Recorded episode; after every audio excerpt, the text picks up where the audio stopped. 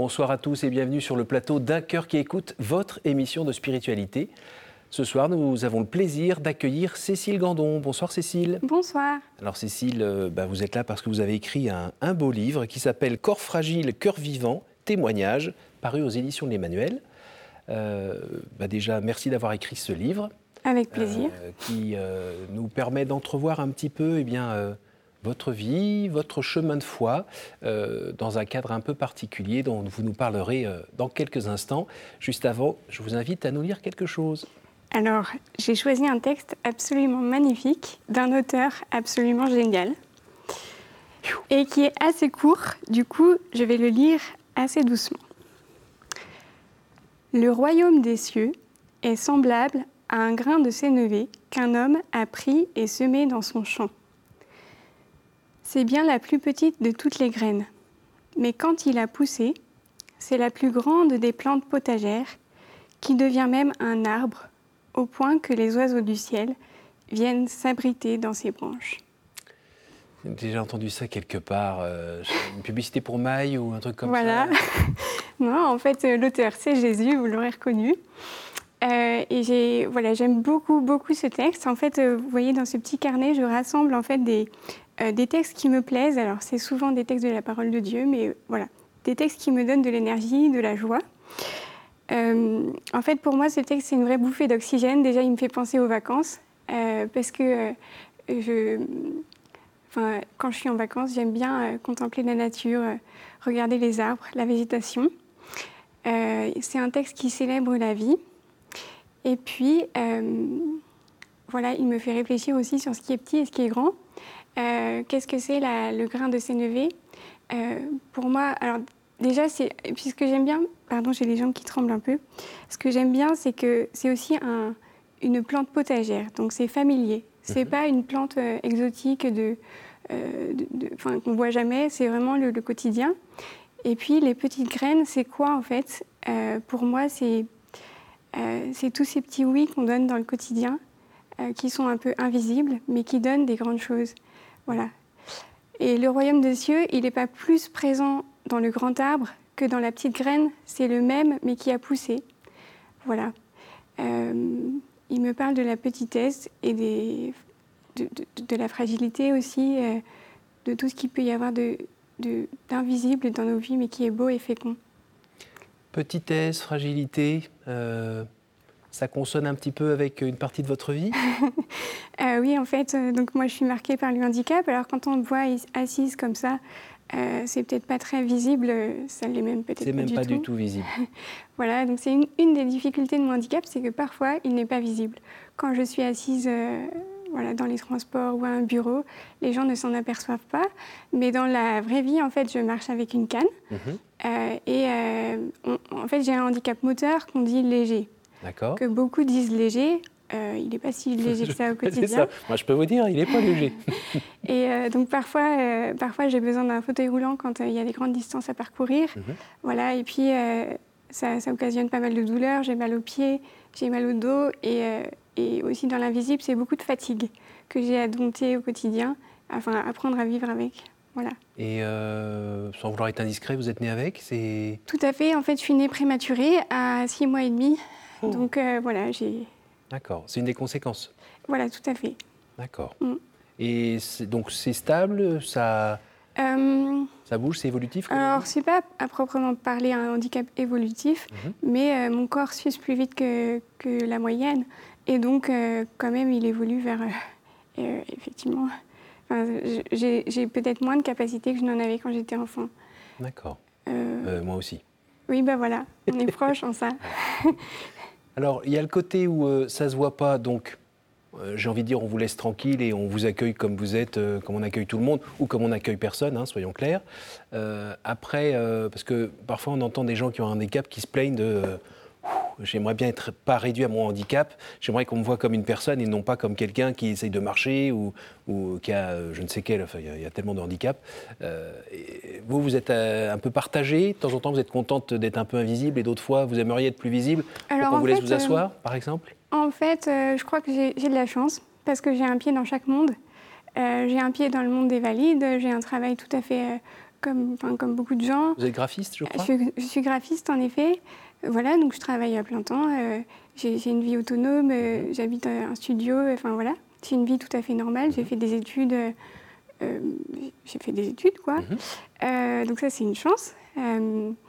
Mais en même temps, bah, il y a ce handicap qui me reproche de toutes les personnes euh, fragiles et vulnérables. En fait, aussi, mon handicap, euh, il m'oblige, quelque part, il m'oblige à la vérité. Je ne peux pas cacher qui je suis.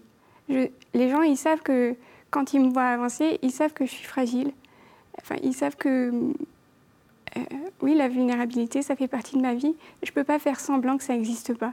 Alors, bien sûr, quand je suis assise à mon bureau, je suis très contente que les gens puissent me me parler sans avoir ce filtre du mhm. handicap. Mais mm, voilà, je pense qu'aussi dans les, dans les rencontres, dans les relations, ça permet une vérité euh, qui est une grande chance. On se perd euh, moins vite, enfin, on, ne se perd pas en fioritures et en, en trucs pas importants. Euh, j'ai la chance d'avoir des amis, des vrais amis, justement peut-être grâce à cette vérité issue mhm. du handicap qui leur permet eux-mêmes, eux, de ne pas jouer un rôle, de ne pas avoir un Exactement, parce que quand on se montre fragile, l'autre, il peut faire la même chose. Mhm. Donc ça, c'est une chance. Alors, vous êtes né dans une famille euh, chrétienne? Voilà, euh, oui, oui, je suis née dans une famille chrétienne, euh, dans une famille de filles. On est, cinq, on est six filles, donc j'ai cinq sœurs. Est-ce que cette foi, elle a un petit peu vacillé à l'adolescence ou Est-ce qu'il y a un moment où vous, êtes dit, où vous avez dit au bon Dieu, dis donc, t'es sympa, hein, tu fais les choses bien, mais euh, tu m'as pas un peu oublié un moment là Parce que moi, j'aurais bien aimé peut-être euh, pouvoir courir 100 mètres en moins de 10 secondes, ou être fantomètre, ou je ne sais quoi. J'ai jamais rêvé d'être fantomètre. Euh, mais... Hum, non, c'était Arsène Lupin. Oui, c'est Arsène Lupin. Je, rêvais quand j'étais enfant de, devenir Arsène Lupin et puis je me suis vite aperçue que ce serait pas possible parce que euh, en fait, euh, je rêvais de pouvoir courir et sauter par-dessus les barrières euh, en emportant des bijoux dans mon sac. Et en fait, je, me suis vite aperçue que je ne saurais jamais toute seule sauter une barrière. Bref, ça, c'est une petite parenthèse. ça, ça m'a choqué hein, au début du ah bouquin. parce que votre problème, c'était de ne pas pouvoir sauter toute seule au-dessus d'une barrière. C'est pas le fait de barboter des bijoux qui n'étaient ah pas vous. Et ça, ça m'a choqué. je comprends. ça fait du bien de vous le dire, parce que j'avais vraiment... Par contre, euh, ma vie de, foi, elle a effectivement été marquée par des moments de révolte. Euh, j'ai jamais eu le sentiment que Dieu m'avait abandonné. Mhm. mais, euh, mais par contre, d'avoir le sentiment que tout ça, c'était trop lourd à porter. et oui, j'ai connu des moments de révolte, mais la révolte, ça se transforme, ça se traverse. Et ça, ça, se traverse, d'accord, ça se transforme, mais comment? Euh, bah, je vais vous raconter une histoire, ce sera plus expressif que, tous les grands discours. Euh, quand j'étais euh, en, je sais pas, je devais avoir 15 ans, j'avais été emmenée dans un camp de jeunes. Enfin, mes parents m'avaient proposé de m'emmener mhm.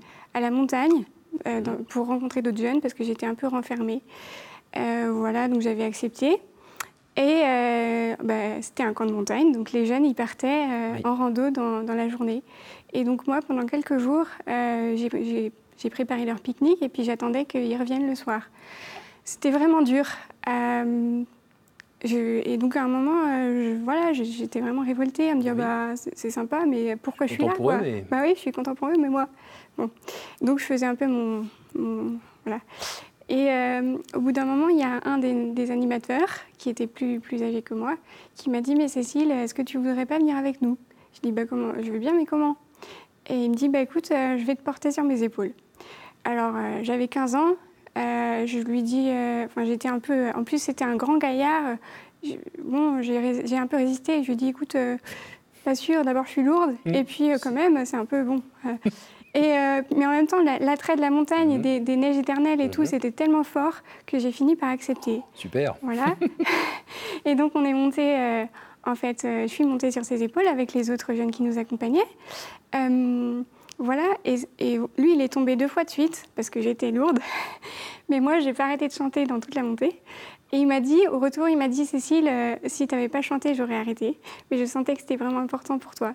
Voilà. Et on a, on a vécu un moment fort, ah euh, puissant. Super cadeau. Euh, voilà, qui m'a guéri de la révolte. Enfin, où je me suis dit, bah en fait, d'abord, il faut savoir exprimer ses besoins.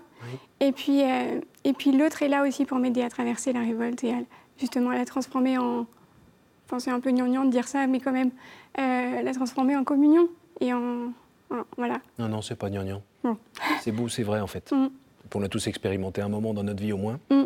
J'ai aussi un autre passage euh, où euh, vous êtes avec un groupe euh, qui va skier, qui doit partir skier mm. et qui ne vous propose pas parce qu'ils disent bah ouais, il va faire quoi? Oui, c'est un de mes amis. Et, j'aime bien la remarque que vous faites. Alors, oui, c'est ça. C'est un de mes amis. Au retour des vacances, il me dit écoute, Cécile, désolée, en fait, j'ai pas osé te proposer parce que je savais que ce serait difficile pour toi et, et voilà. Et alors, je l'ai taquiné en riant et je lui ai dit mais, mais qui te dit que j'aurais pas quand même été heureuse même si j'avais pas pu venir avec vous? Euh, Parce que, en fait, euh, profondément, ça interroge sur la vision qu'on a des personnes avec un handicap. Mm-hmm. Euh, est-ce qu'une personne avec un handicap, c'est une personne qui ne peut pas et seulement ça? Mm-hmm. Ou est-ce que c'est une personne qui vit les choses autrement? Pour moi, le manque, parce que c'est quand même un manque, le mm-hmm. handicap, ça cache toujours un plein. Et donc, euh, c'est pas parce que je suis handicapée que je vais tomber dans le néant à ne, plus à ne seulement rien pouvoir faire. Je vis juste une réalité autre au même moment. Mes amis, ils vont partir euh, en téléphérique et je sais pas quoi. Moi, je vais pouvoir rester sur mon balcon au soleil et apprendre aussi à habiter l'instant présent, profiter des rayons du soleil et du temps qui passe. J'aurais peut-être pas... du panorama peut-être. Et du panorama peut-être. J'aurais peut-être pas dit ça en effet quand j'étais ado. Aujourd'hui, je crois que je suis capable de ça, de dire que que, voilà, euh, en fait, je vis ma vie autrement, mais je la vis pleinement. Parmi les gens qui nous regardent, il y en a qui sont euh, dans leur lit d'hôpital, oui. Euh, qui passent par bah, les moments un peu difficiles qu'on peut avoir à l'hôpital, la douleur, mm. la solitude, mm. cette fichue nuit qui n'en finit pas, mm. Ce, ce, 3 heures du matin, on est tout seul, où on entend des appareils qui font glou-glou, euh, sup-sup et toc-toc-toc, et, et, on n'est pas bien et on attend juste que la lumière passe sous la porte, puis on ne veut pas déranger, et puis enfin voilà, c'est mm. vraiment très dur. Et ça, en fait, vous l'avez connu ça? Tout à fait, j'ai connu, euh, j'ai été hospitalisée à plusieurs reprises, donc j'ai connu aussi la douleur. La douleur, c'est horrible parce que mm. c'est un ennemi qu'on ne voit pas. Euh, un ennemi qu'on sent mais qu'on ne voit pas et contre lequel on ne peut pas se battre. Enfin, on est juste obligé de, euh, ben, En fait, on est juste obligé de, de l'accepter, de la subir quand même. Mm. Euh, ça, c'est vraiment très dur. J'ai connu des nuits, en effet. et un jour, justement, dans mon lit d'hôpital, à 3 h du matin, il y a mon téléphone qui a sonné. Incroyable. J'avais mon téléphone à portée de main. Je me suis dit, tiens, mais à 3 h du matin, qui peut bien me, me contacter? C'était une autre amie qui était dans son lit à elle parce qu'elle-même était très handicapée et elle euh, voilà, elle peut pas bouger quand elle est. on, l'a reçue en plateau. Voilà. C'est euh, Mademoiselle Chure. Voilà. Et elle m'a envoyé un petit message en me disant Cécile, euh, je sais que tu es hospitalisée, je pense à toi. Et ça, ça a transformé ma nuit. Mhm. Transformé ma nuit, de savoir qu'il y avait une amie qui pensait à moi. et j'ai réalisé à ce moment-là que la nuit, c'était pas seulement un lieu de combat ou l'envers du, enfin l'envers du décor. Ou, voilà, c'était vraiment. C'est un pays. La nuit pour moi, c'est un pays. C'est un pays vivant. Mhm. Euh, c'est un pays où il y, a des, il y a plein de gens qui, qui vivent la nuit, déjà qui travaillent la nuit, tous les soignants. Euh, et il y a puis, quelques moines qui prient aussi un peu la nuit. Des moines qui prient, voilà, en effet. Et puis des, des en fait, des, des vivants, des, des, malades qui se battent pour vivre. Et, et voilà, merci mon Dieu pour la nuit. Et alors, si vous nous parlez euh, de la place de la prière dans votre vie, et notamment dans ces périodes euh, moins faciles, on va dire.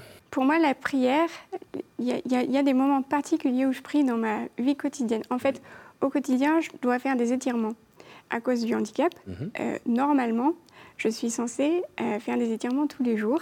Mhm. Voilà ce que je ne fais pas. Oui, j'entends normalement avec des grosses guillemets. Voilà.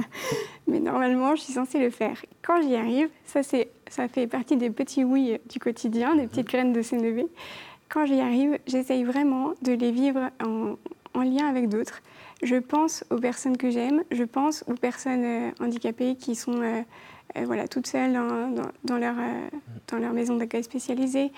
donc je ne suis pas à genoux de mon hôtel de prière. Oui. Euh, je, fais pleinement mes étirements, j'essaie d'habiter pleinement mon corps, mais euh, j'offre en fait ce moment, tout simplement. voilà. Et, à la portée euh, de toutes les personnes de bonne volonté, c'est-à-dire que parmi ceux qui nous regardent à nouveau, quand on a des choses à faire qui nous ennuient par exemple, on peut les offrir pour des personnes qui en ont besoin. Voilà, c'est un peu mystérieux. Mhm. Peut-être pour ceux qui ne sont pas croyants, ça peut poser question. Mais moi, je fais cette expérience-là.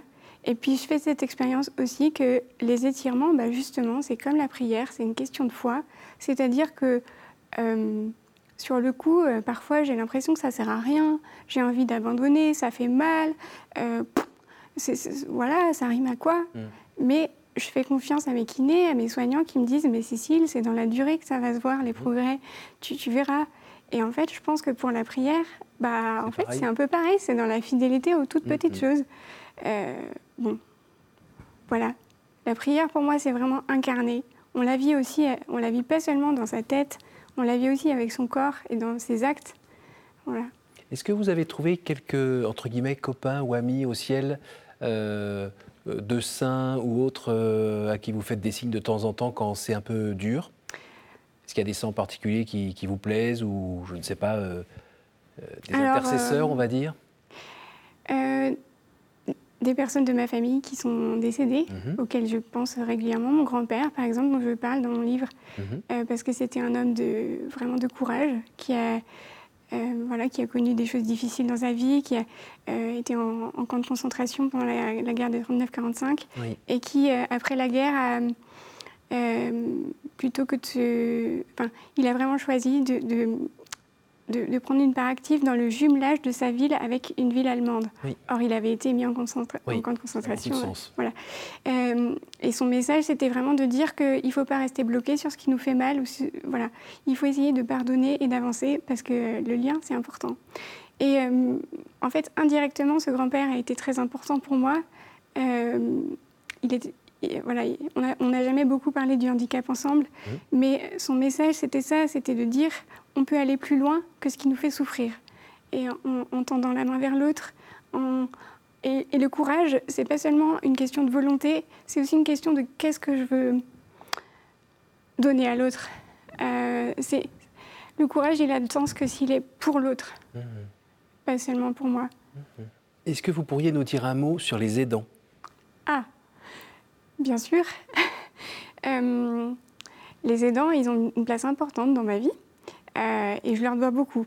Et quand on me parle d'aidants, je pense déjà spontanément à tous les kinés qui m'ont accompagné au quotidien, qui sont importants parce qu'ils soignent mon corps, mais en même temps, ils soignent aussi mon âme, enfin, mon, en tout cas mon esprit, parce qu'ils ont une, une, vision euh, euh, globale de ma personne. Les kinés, c'est vraiment ceux qui m'accompagnent une ou deux fois par semaine, qui me voient grandir. Enfin, en tout cas, quand j'étais petite, ils me voyaient grandir, maintenant, ils me voient ils me voient vieillir. Euh, et, voilà, je leur dois vraiment beaucoup. Euh, je pense qu'on leur doit de la gratitude aux soignants et qu'aujourd'hui, ils sont vraiment euh, un peu sous pression. voilà, et que mon rôle à moi, en tant que, que, que soignée, et ben c'est de les, au maximum de les aider dans leurs tâches. Voilà. Vous laissez aussi dans, dans, votre livre, vous parlez des mamans. Dans mon livre, je rends hommage à ma maman, mhm qui sera peut-être très émue de m'entendre. Elle est, voilà, c'est quelqu'un de très pudique et qui dira jamais euh, ce qu'elle a fait pour moi, mais moi je le dis, elle a fait beaucoup de choses pour moi. Euh, elle, a, toujours été là quand j'ai été hospitalisée, sans jamais. Euh, elle mettait pas des grands mots, mais elle était dans le quotidien et elle savait faire silence en fait et juste bah, m'apporter un verre d'eau si avait besoin. Elle apportait son tricot et puis elle me, elle était à côté de moi.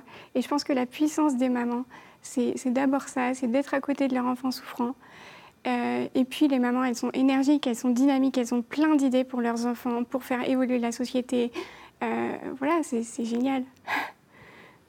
On entend bien et je pense qu'il y a plein de mamans qui doivent être contentes d'entendre quelque chose euh, d'un enfant euh, de l'enfant que vous avez été de l'adulte que vous êtes maintenant, mais que eux-mêmes ne peuvent pas entendre chez eux parce que, comme vous dites, il y a la pudeur qui fait que parfois ça passe pas. Ce que j'ai notamment moi apprécié dans ce livre, euh, c'était le, le côté où, vous dites des choses que vous pouvez vous dire de l'intérieur et que euh, nous qui avons l'impression d'être en bonne santé, on s'en rend pas toujours compte, mais on est maladroit, on ne sait pas trop quoi dire, on ne sait pas trop ce que la personne pense. Parfois, c'est ça, nos maladresses blessent.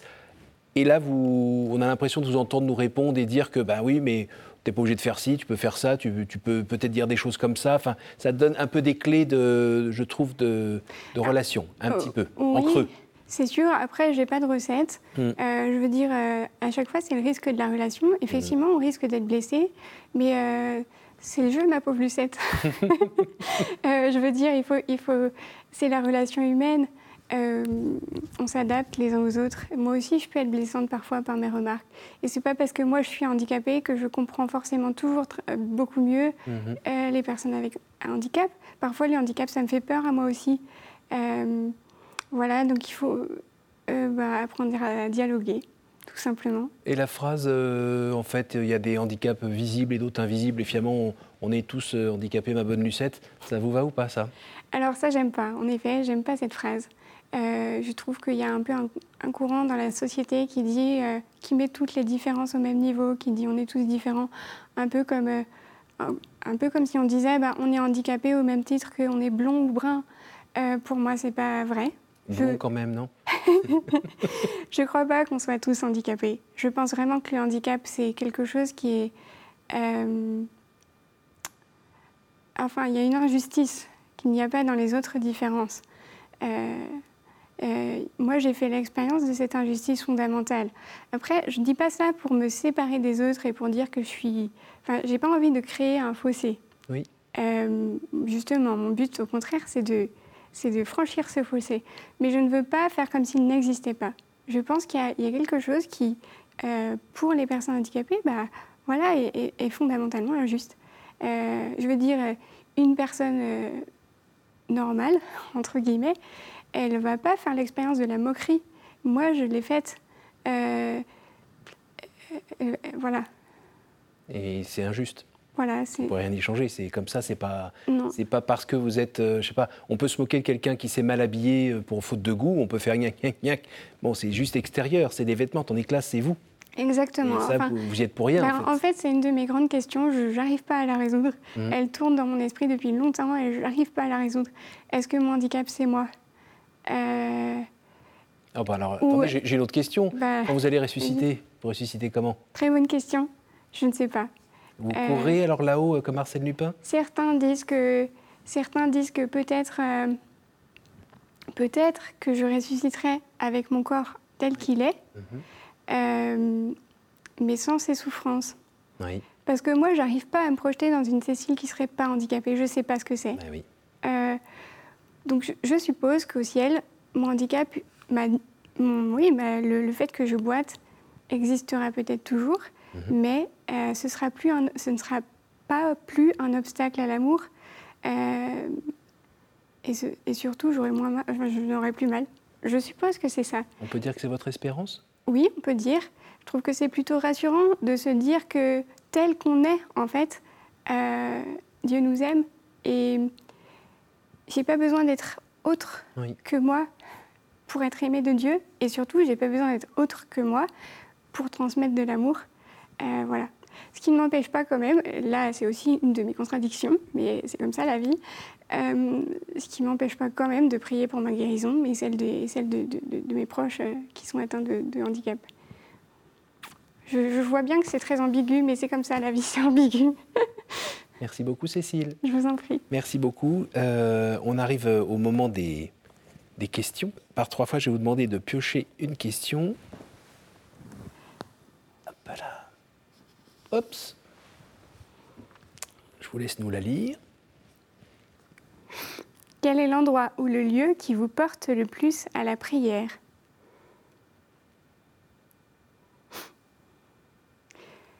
Eh bien, c'est mon espace intérieur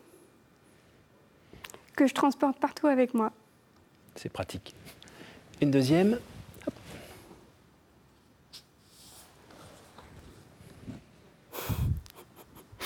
Quelle image vous faites-vous du paradis? C'est, je, m'imagine, mais alors c'est complètement. Je m'imagine une grande piste, euh, une immense allée où on puisse faire du patin à roulettes à toute vitesse. Une dernière. Quelle est votre prière préférée? Alors, euh, je peux la réciter? Elle est très rapide. Ô roi céleste, consolateur, Esprit de vérité, toi qui es partout présent et qui remplis tout, trésor de bien et donateur de vie, viens et demeure en nous. purifie-nous de toute souillure et sauve nos âmes, toi qui es bonté. Merci beaucoup Cécile. Merci d'être venue jusqu'à nous. Avec plaisir. Bravo pour ce livre que j'invite à lire, Corps fragile, cœur vivant, témoignage aux éditions de l'Emmanuel.